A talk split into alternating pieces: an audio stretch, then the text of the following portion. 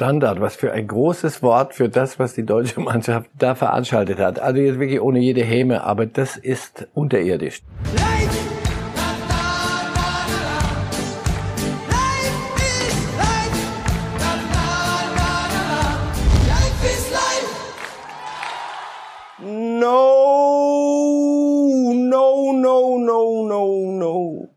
Es ist das Sinnbild des gestrigen Spiels, vielleicht das Sinnbild der gesamten EM. Thomas Müller, er klappt zusammen. Der Mann, der gestern eigentlich im Alleingang uns noch im Turnier hätte halten können.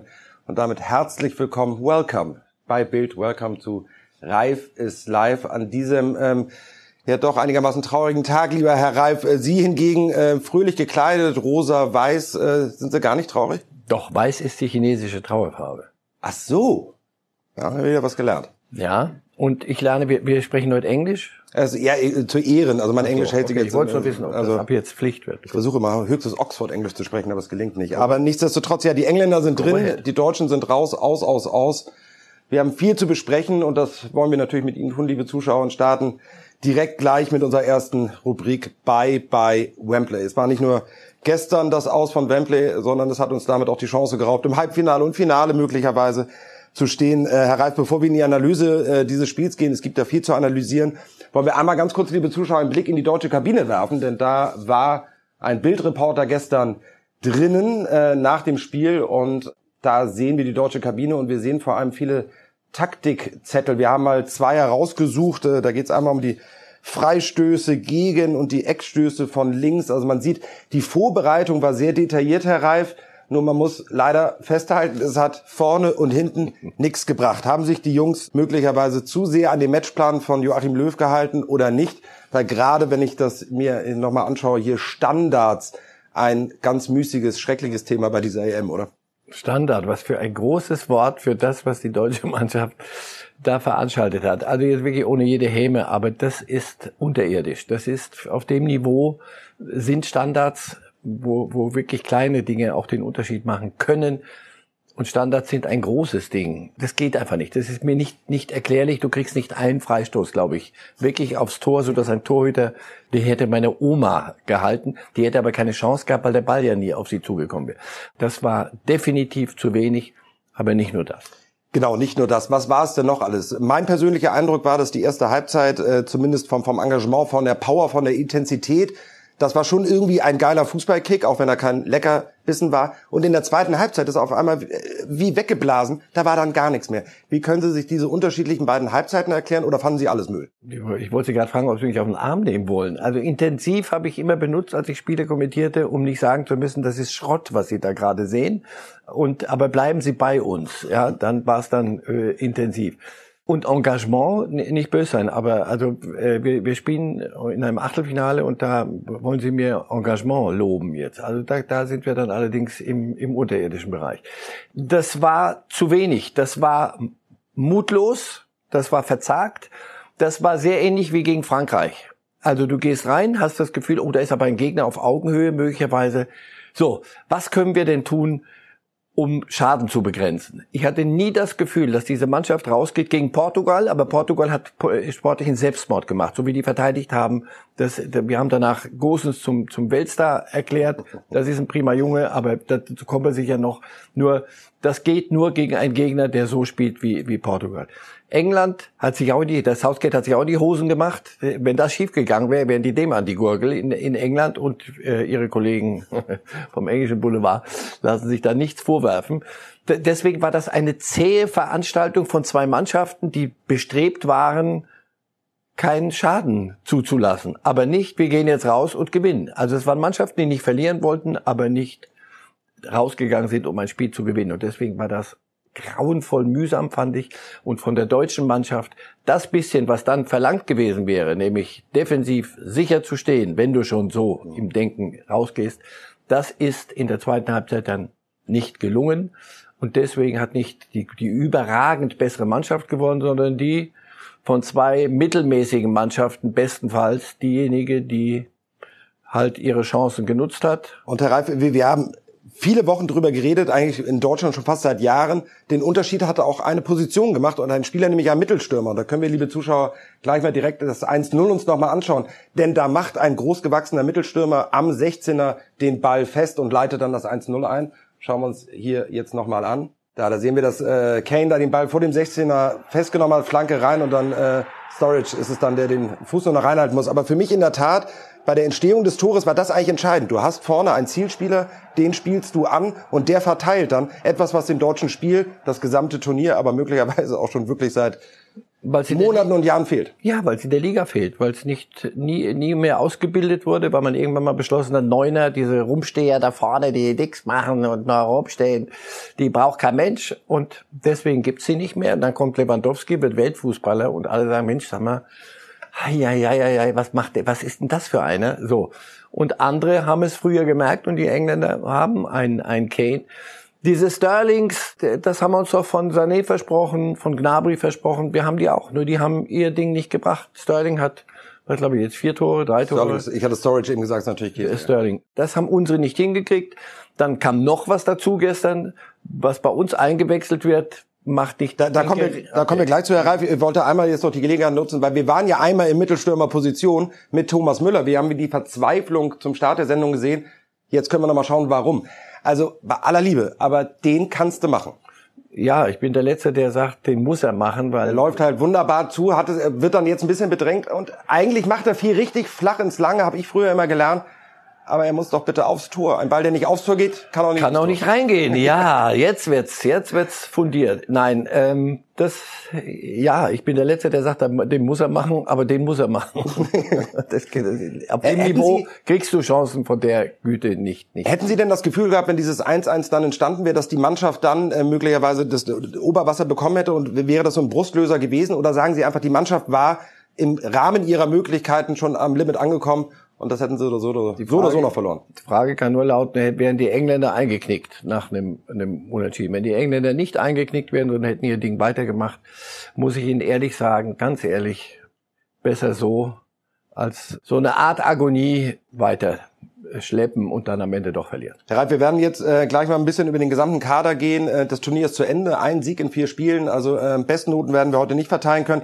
Allerdings, äh, wenn ich rübergehe zur Tafel, genießen Sie doch nochmal das 2-0 der Engländer, der endgültige Knockout gestern, Harry Kane, Thema Mittelstürmer, den hat er wunderbar eingenickt. Äh, schauen wir uns doch mal an und ich gehe mal ganz kurz rüber. Ja, wieder über die linke Seite und wieder jämmerlich schlecht verteidigt ähm, mehrere Dinge zusammenkommen. Aber das war eine kollektive Defensivgeschichte dann dahin. Aber, aber den muss man ihm schon auch, äh, also den macht jetzt auch nicht jeder Mittelstürmer, ne? Also ja, das ist Harry Kane, der wird, macht, jetzt das, der wird für, bezahlt. weiß nicht, 150 Millionen zu Manchester City geht. Irgendwelchen Sinn muss das ja ergeben. Okay, dann können wir mal darüber nachdenken, wer sich denn aufgedrängt hat, bei diesem Turnier der deutschen Mannschaft äh, möglicherweise auch so einen Wechsel nochmal hinzulegen. Wir haben die Aufstellung jetzt mal genommen äh, von gestern, die Startelf mit Werner vorne drin.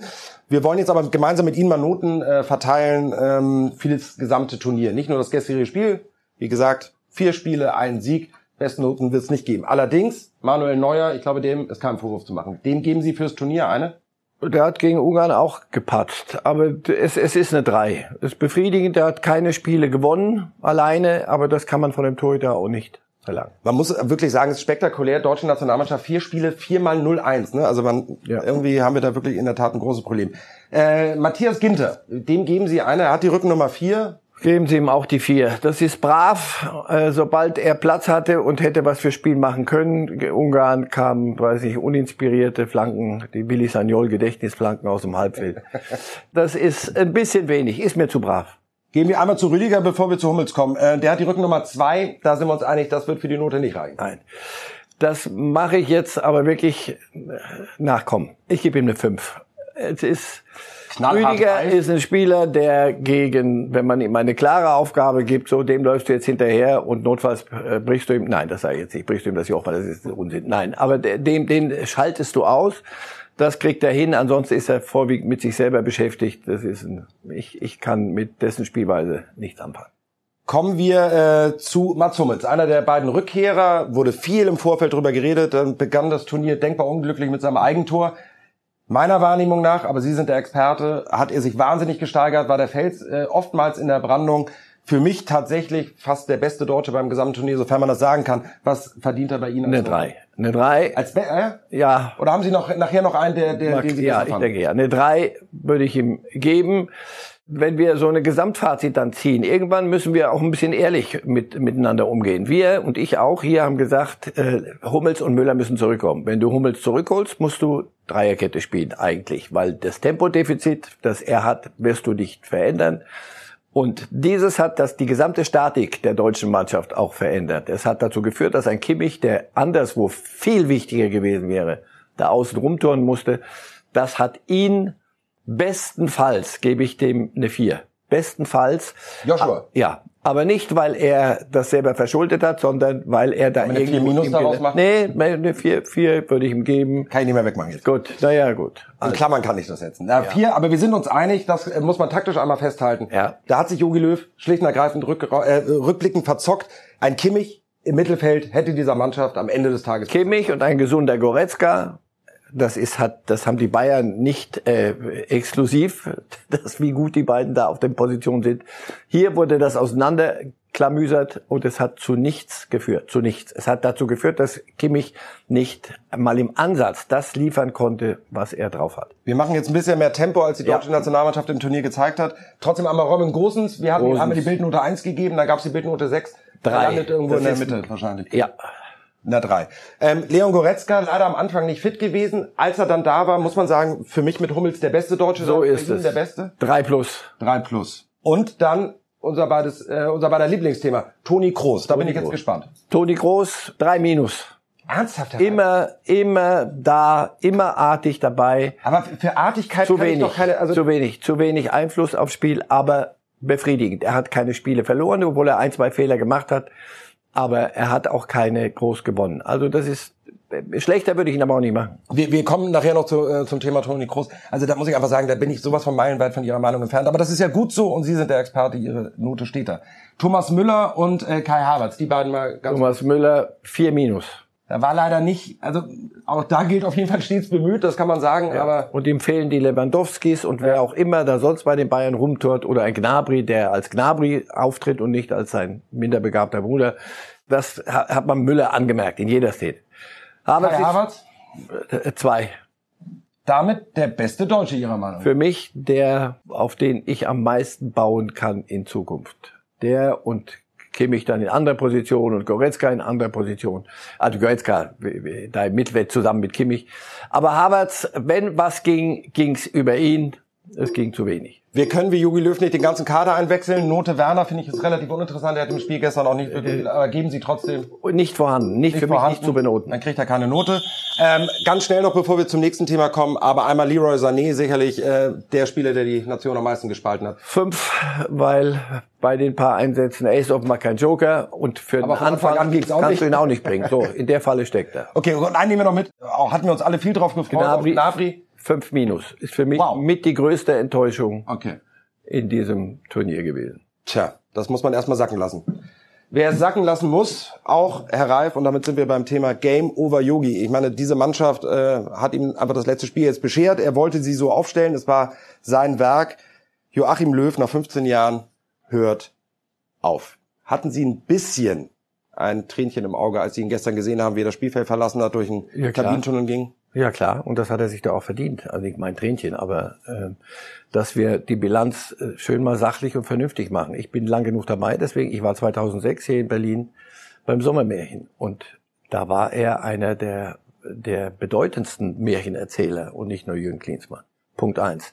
Dann war ich in Südafrika bei dem Turnier. Das war für mich eine, ein Erweckungserlebnis. Ich hab, kann mich erinnern, dass ich mehr Bauklötze jemals gestaunt habe im Fußball als über diese deutsche Mannschaft damals, was die da veranstaltet hat. Da hat er sich am Ende gegen Spanien auch wieder ein bisschen, da er durchpariert. Das ist so ein Muster bei ihm. Immer wenn was gehen könnte, nochmal gezuckt. So, dann 2000, über 2014 brauchen wir, glaube ich, nicht diskutieren. Da ist er Weltmeister geworden. Ja, wir hatten zwischendurch nochmal 2012, wo er dann das auch, Halbfinale auch, wirklich vercoacht hat. Das ja, weil er auch wieder gesagt hat, wo, ja. wo könnte denn Schaden ja, entstehen? Ja. Statt zu sagen, wir schaden den anderen mal, hey. So, aber okay, 2014 Weltmeister, das ist doch Löw gewesen. Oder auch, also bitte, nicht, nicht vergessen. So, und danach ging es allerdings stetig in eine Richtung, die nicht okay war. Und da steht er auch dafür. Insofern das ist eine gemischte Bilanz. Was wollen wir jetzt im Nachhinein verlangen? Die Königsdisziplin aufhören, wenn es am schönsten ist? Wer, wer kann Rückblickend das? wäre das äh, ja, die klar, richtige Alternative. Rückblickend, was glauben Sie, was ich alles richtig gemacht habe? Aus dem Rathaus rauskommt. Aber hallo, nur das ist Königsdisziplin. Das ist das, hör auf 2014. Wenn du mehr, mal überleg dir, wer hört auf, dein Lahm hört auf, dein Schweinsteiger hört auf, diese Typen, hast du andere oder sagst du, komm, der nächste soll das anders probieren. Und alles, was danach kam, war zum Teil wirklich unterirdisch, also in, in Russland, und da ist auch, steht auch Löw dafür, da gibt's nichts, nichts schön zu reden. So, und danach ein Umbruch, weil sie mit großen Worten eine große Nummer probiert, die alle aussortiert, die, die, die Älteren und dann mit Jungen, das ging schief, weil die nicht gut genug waren dafür und das noch, nicht, noch von mir aus nicht konnten. Dann wieder Müller und Hummels zurückholen, weil wir das ja alle auch reingesungen haben, was auch für mich richtig war. Nur viel zu spät eingespielt, offensichtlich. Habe ich mich auch getäuscht. Dachte ich, komm, die kommen, sehen und siegen. Nein, du musst dann schon so ein System, so eine Dreierkette dann auch mal richtig durchspielen. Zumal sie im Club manchmal nicht gespielt wird bei dem einen, bei dem anderen. Also, das sind die Dinge, die am Ende dazu jetzt hier geführt haben. Und hier, wenn du gesehen hast gegen Frankreich, pass auf, was treiben wir hier? So können wir nicht, so werden wir hier ja. nichts holen. Wenn wir einfach nur vorher sagen, die sind besser, lass gucken, wie wir hier lebend rauskommen, man hätte auch irgendwann mal sagen können, so, egal Hummels, dann hilft dir ein anderer aus dem Mittelfeld, nämlich ein Kimmich, wenn der auf der Sechs spielt. Wir spielen mit der Viererkette, wir riskieren mal ein bisschen was. Gestern nichts, du gehst nicht raus, um ein Spiel zu gewinnen, sondern, und da glaube ich, hat er etwas gemacht, was nur, was ein Fleck auf seine sportliche Vita drauf tun wird. Gestern hatte ich den Eindruck, er will seine Haut retten und nicht das Spiel gewinnen, sondern wie kommen wir hier halbwegs, wie, wie kriege ich das hin, dass wir das hier Ohne nicht großen Schaden raus aus der Nummer. So. Ei, ei, ei. Und das hat mir, hat mir überhaupt nicht gefallen. Wir können einmal, äh, Herr Reif, auf die Gesamtbilanz äh, der, der Spiele von Joachim Löw schauen. Das sind ja in der Tat 198 Spiele geworden. Eigentlich echt schade, die 200 nicht geknackt zu haben. Ähm, aber das ist schon eine staatliche Anzahl. 124 Siege, 40 Unentschieden, 34 Niederlagen, davon wirklich einige sehr, sehr schmerzhaft. Ähm, das 3 zu 0 gegen San Marino wird uns alle natürlich Ewigkeiten äh, 13. Äh, nicht 13. in Erinnerung. 3 zu 0. Ja. Nein, lange Rede, kurzer Sinn. Die Bilanz ist gut. Was ich erstaunlich finde, er hat nur die drittbeste äh, Siegbilanz aller Bundestrainer. Also da ist selbst Berti Vogts und, äh, oder was heißt selbst, Jupp Berti Vogts und Jupp Derber haben eine bessere Siegquote gehabt. Was wird denn jetzt am Ende des Tages dann bleiben. Natürlich der 214er Titel, aber war jetzt diese Durchstrecke, die wir erleben mussten seit Russland, das ist mehr als ein Fleck am Ende des Tages auf der Weste gewesen, oder? Ja, weil es ja auch Folgen hat. Es jetzt jetzt nach diesem Spiel gestern wird man eine Nacht schlafen und noch eine Nacht und noch eine Nacht und dann werden sich doch einige entweder selbst oder mit ein bisschen Überzeugungsarbeit überlegen müssen, wollen wir noch weiter spielen in dieser Nationalmannschaft oder müssen die anders aufgestellt werden? Und dann, was wird aus dieser Nationalmannschaft? Was ist die? Katar, was ist die einer der Titelfavoriten? Ich sehe uns hier schon wieder stehen und äh, ja, da muss er aber das oder das machen. Lass uns doch einfach begreifen, und das ist leider mit Löw verbunden jetzt in den letzten drei Jahren. Die deutsche Nationalmannschaft ist von der Weltspitze ein ganzes, ganzes Stück entfernt. Das war gestern nicht ein Zusammenprall schlimmer ne Mächte und nicht irgendwie dunkle Dinge sind da passiert und Pech und Müller, wenn Müller den macht, dann wenn was, wenn Müller den macht, was dann? Dann geht das so weiter. Nein, wir sind ein ganzes Stück von vielem, was da oben passiert, weg. Uns fehlen ganz bestimmte Positionen äh, im Spiel. Uns fehlt aber auch frischer Wind. Und der kommt jetzt. Ich glaube, dass es allerhöchste Zeit ist, dass ein anderer kommt. Und, und wir haben ja schon einen gefunden. Äh, deswegen muss man auch sagen, irgendwie war das auch gestern ein komisches Gefühl. Normalerweise wären die Reflexe jetzt bei uns allen, zumindest Journalisten, angesprungen. Äh, Deutschland verliert, Achtelfinale schon so ein frühes Aus. Aber es war ja alles klar. Der neue Bundestrainer ist schon gefunden. Es war klar, dass der alte geht. Irgendwie ein ganz komisches Gefühl. Man, man also, Weil ne? jeder, der ein bisschen... Schockstarre damals gegen Südkorea bei der WM, da wussten wir alle, das Na, war das haben wir null vergleichbar. Der Weltmeister ne? verteidigt seinen Titel nicht. Ach so? Nein. Und hier hat es das, wenn alles gut geht und die anderen ja. sind auch nicht so dolle, Mensch, genau, vielleicht so. geht ja was. Die Franzosen haben sich selber zerlegt und die können nicht und der nicht. Holländer, Mensch, könnte doch was gehen. Dann gehst du gestern auf den Platz, siehst ja. die erste Halbzeit. Die ersten zehn Minuten waren sogar richtig gut. Und die nimmst du nicht mit als Schwungrad, sondern okay. es wird mutlos und also das ist auf jeden gut genug. Fakt, der eine ist definitiv weg äh, mit äh, Joachim Löw, der nächste wird kommen, Hansi Flick und da bietet sich natürlich die Anschlussfragen jetzt an. Ähm, ja, auf wen wird denn Hansi Flick setzen können, wollen, müssen? Wer geht, wer bleibt? Lassen Sie uns mal über die Spieler durchgehen. Uh, unter anderem Mats Hummels mhm. ist zurückgekehrt. Er hatte gestern einen Post abgesendet nach dem Spiel. Da war jetzt von Rücktritt noch nicht so wirklich äh, was zu erkennen. Also der scheint noch gewählt zu sein. Braucht Hansi Flick den Kollegen Mats Hummels mindestens noch für die WM in Katar? So, das ist die Königsfrage. Und über die werden wir von nun an jeden zweiten Tag reden, denke ich mal. Wenn Flick sagt, pass auf, ich will es irgendwie zwingen, diese WM und sie ist nicht eine Übergangs-WM, was in Deutschland immer schwierig ist, so wie bei Bayern sagen, du, ihr habt jetzt mal eine Übergangssaison. Saison ohne Titel. Ja, das wäre ja lustig. Weg, ja. Das höre ich mir an und schaue ich mir an. Wenn Flick den Mut findet zu sagen, pass auf, nein, das, was ihr von an Umbruch geredet habt, ihr wolltet Umbruch haben, aber es sollte dann auch bitte gewonnen werden. Das wird nicht gehen, sondern wenn Umbruch heißt es, wir müssen ein System spielen, wie ich mir das vorstelle und nicht ein System basteln, damit Mats Hummels da auch irgendwo mitlaufen kann. Safe ist. So. Und dasselbe wird gehen für, für Thomas Müller. Ja, lassen Sie uns einzeln äh, gerne durchgehen. Ähm, Thomas Müller wäre dann gleich der nächste, ja. der natürlich auch als Rückkehrer da. Der wirkt auch bisher zumindest noch so, dass der nicht am Ende der Fahnenstange ist. Man muss die nächsten nicht Tage natürlich diesem, abwarten. Bei diesem Turnier allerdings, dann musst du ein bisschen systematisch anders spielen. So ist er. Aber Ihre ganz persönliche Meinung? Hummels und Müller weitermachen?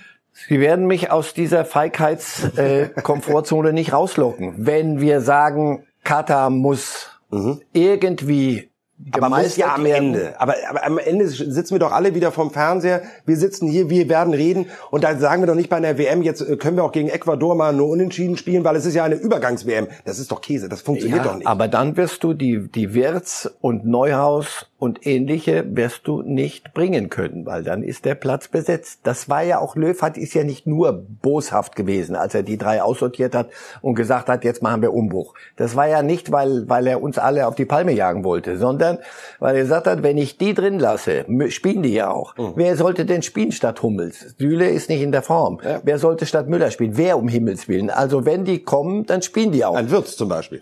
Ein Wirtz ist... Ein Musiala.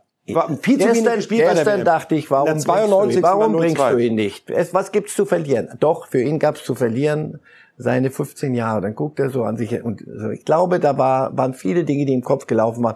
Musiala, heute höre ich, ist noch nicht so weit. Niemand ist so Aber er hat weit. ja gegen Ungarn äh, gezeigt, ja. dass er weit ist und ja, hoffentlich ist er vielleicht ist er hoffentlich ist er noch nicht so weit, dass er da mitmacht bei, ja. bei so einem Sicherheitsspiel, sondern dass er sagt, du, äh, ich soll hier irgendwas machen, ich weiß auch nicht, was ich mache, aber gib den Ball her. Ja.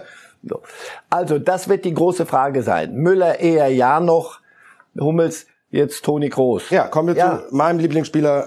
Toni Groß ist, Real Madrid wird einen Umbruch machen müssen und da ist er immer noch gefragt. Hat er noch so viel Körner im, im Körbchen, dass er diese Dinge alle machen kann? Er ist an einem guten Tag, wenn vieles andere aber auch funktioniert und Anspielstationen da sind, ist er immer noch ein Taktgeber, wie es wenige gibt.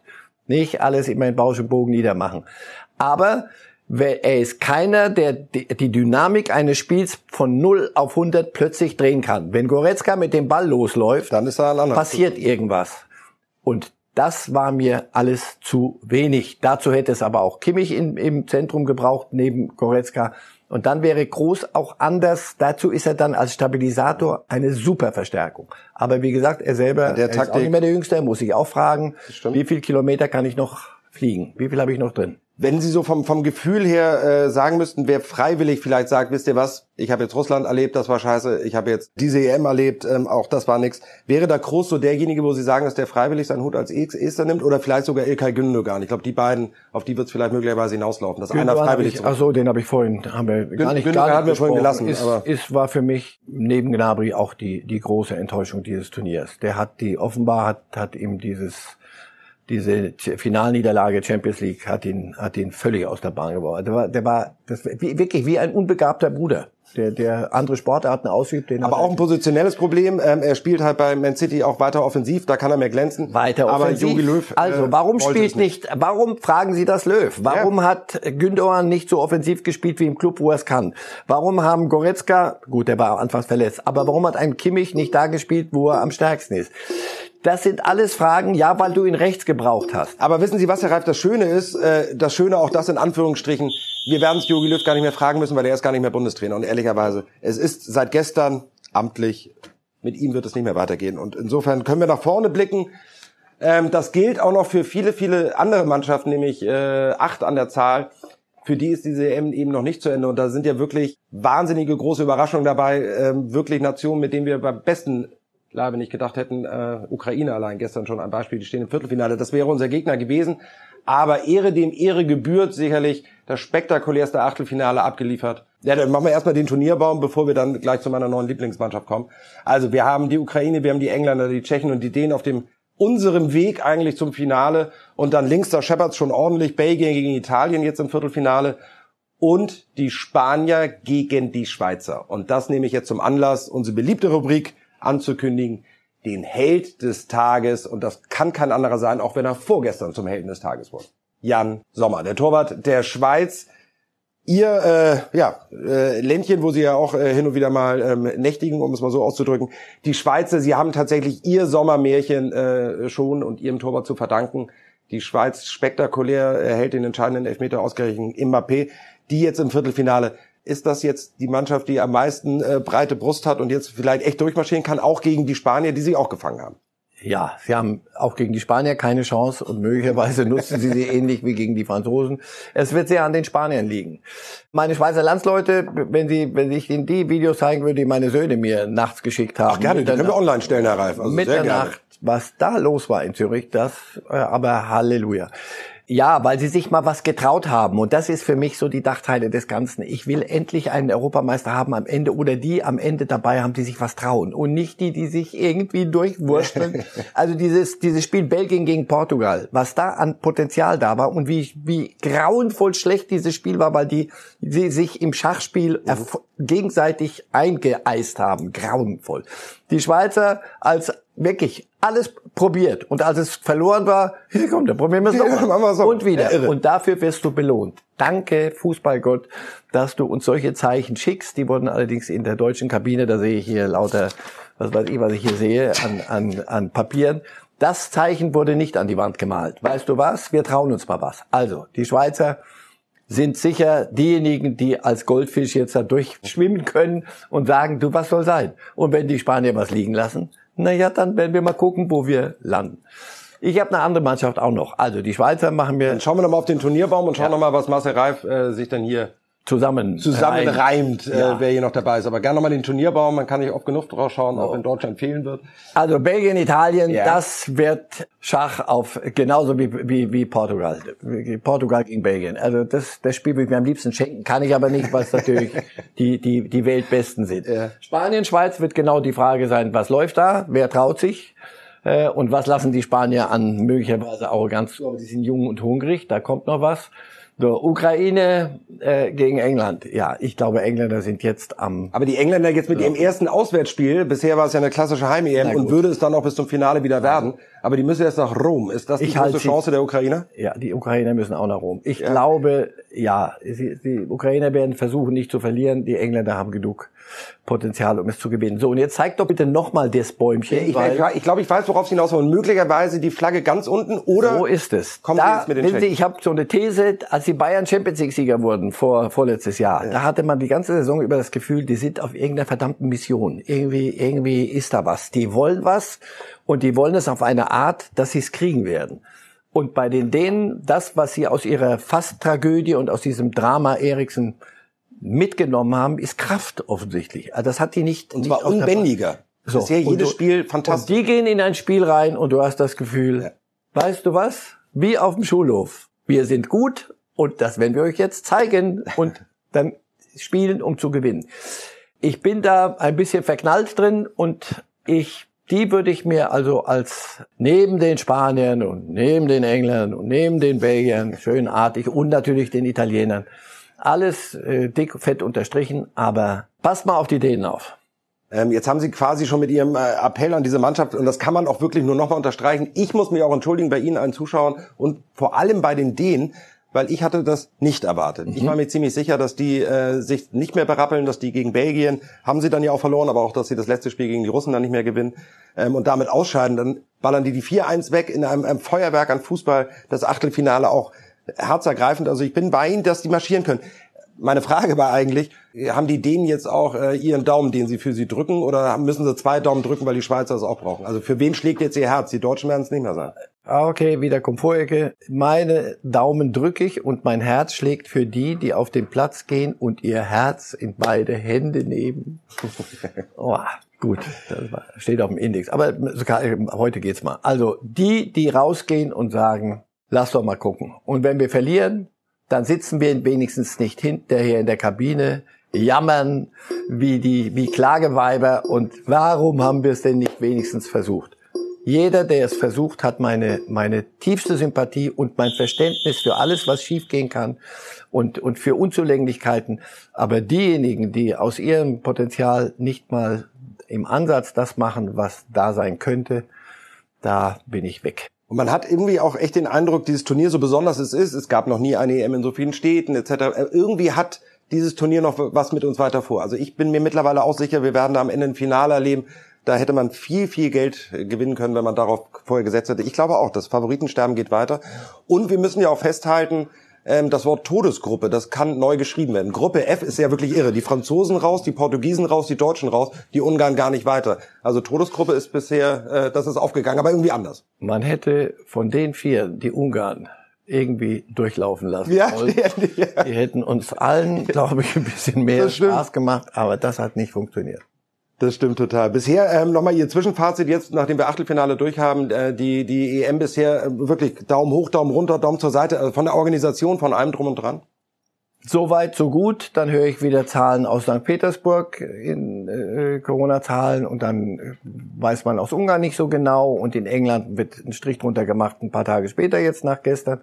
Also ja, ambitioniert, der Charme dieser vielen Städte, ist das zeitgemäß, ist das den Umständen entsprechend? Ich finde das sehr europäisch, wenn ich das Ja, ich auch, darf. aber nicht, aber schön. ist es in Corona-Zeiten, wollen wir da Europa retten oder wollen wir nach der Gesundheit gucken? Also diese Bilanz ziehe ich zum Schluss erst, das dauert noch ein bisschen, lass uns das abwarten sportlich. Arroganz wird bestraft, Franzosen. Oh ja, auf die der Art. Tanz von... Ja, man kann tanzen, aber nicht so lange und nicht den ganzen Sommer lang. Da hat der Fußballgott wirklich ein Herz gehabt. Ich glaube, wenn, wenn, wenn, äh, er, wenn Pogba diese Sprenzchen gelassen hätte, aber da haben die den, die, die, die, äh, die, den, äh, die Schweizer. Die Schweizer, die haben das gesehen und das, da haben sie gesagt, nee, jetzt machen wir erst recht ja, nochmal. Ich fürchte, ah, das war da schön. ist was dran. Ja, also, und ansonsten die Großen stolpern zum Teil vor sich hin. Und ja. die Trainer purzeln, die purzeln ob Deschamps bleibt, weiß ja. man nicht. Der De Boer, ja, De Boer ist schon weg. Ja, Wahnsinn. Jogi Löw. Tja. Aber dann wären wir ja bei den Großen gewesen. Nee, das hat, das hat ja andere. nee, aber es ist, dieser bescheuerte Spruch, den gibt's ja schon länger nicht mehr, aber es gibt keine kleinen mehr. Also ich finde es ist schon beeindruckend, ähm, wie das alles zusammengewachsen ist und was eine Mannschaft tatsächlich auszeichnet. Du brauchst halt nicht die ganz großen Einzelkönner, ja. sondern wenn du eine funktionierende Mannschaft hast, dann kommst du bei diesem Turnier weit. So das zeigen die Schweizer, das zeigen die Dänen, so ist die Ukrainer. So ist das. Ach, Herr Reif, wir haben am Freitag, wir beide nicht, aber wir haben am Freitag wieder Gelegenheit, viel über die EM zu reden. So, alles Liebe, schön, dass Sie zugeschaut haben und wir verlassen die Sendung mit den letzten Bildern offiziell von Joachim Löw als Trainer. Da schwindet er dahin. Wir danken nochmal Yogi für den WM-Titel und über die letzten Entsprechend zwei informieren, Jahre nicht reden. Bleibt ihr gesund, bleiben Sie gesund, alles Gute und viele Grüße hier aus London. Danke, ciao. Vielen Dank zusammen.